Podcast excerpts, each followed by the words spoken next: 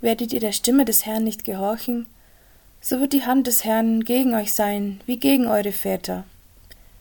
1. Samuel Kapitel 12, Vers 15 Jetzt habe ich mir was wirklich Großartiges für die Jugendlichen überlegt. So was ähnliches habe ich schon mal gemacht und da kam das ganz gut an. Die Gesichter meiner Jugendkammermitglieder spiegeln diese Begeisterung aber nicht gerade wider.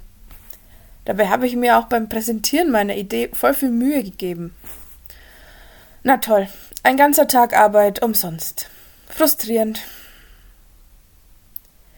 Ich glaube, wir alle kennen diese Momente, in denen wir uns echt viel Mühe gemacht haben.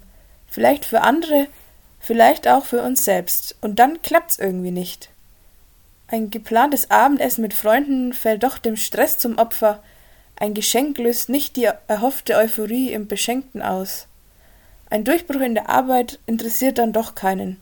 Ist ja schließlich mein Job, das hinzubekommen.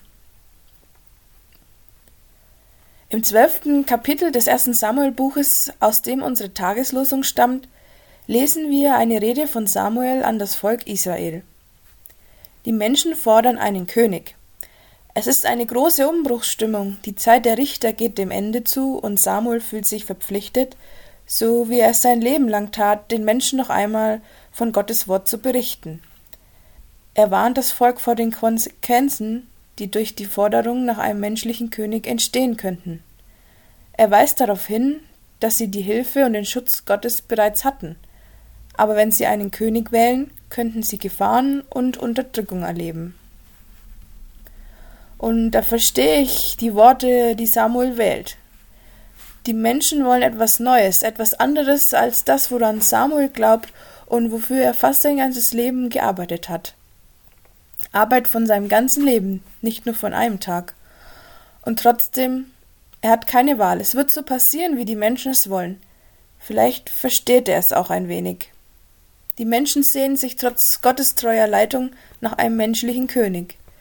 Sie wollen vielleicht etwas Sichtbares, etwas Greifbares. Diesen Wunsch kann ich auch nachvollziehen. So eine direkte Reaktion auf mein Tun, das würde doch manchmal weiterhelfen. Bei, un bei all unserem Perfektionismus, unserem Streben nach Anerkennung, nach etwas Greifbaren ist es dennoch genau wie Samuel damals schon gesagt hat, wichtig nicht zu vergessen. Schau genau hin. Das Leben von uns Christen folgt dem Wort Gottes. Es folgt dem Handeln, das Jesus uns gezeigt hat. Danach sollten wir uns verantworten können. Ich wünsche Ihnen schöne und gesegnete Feiertage und es grüßt Sie ganz herzlich aus Markt Einersheim, Ihre Alena Willner.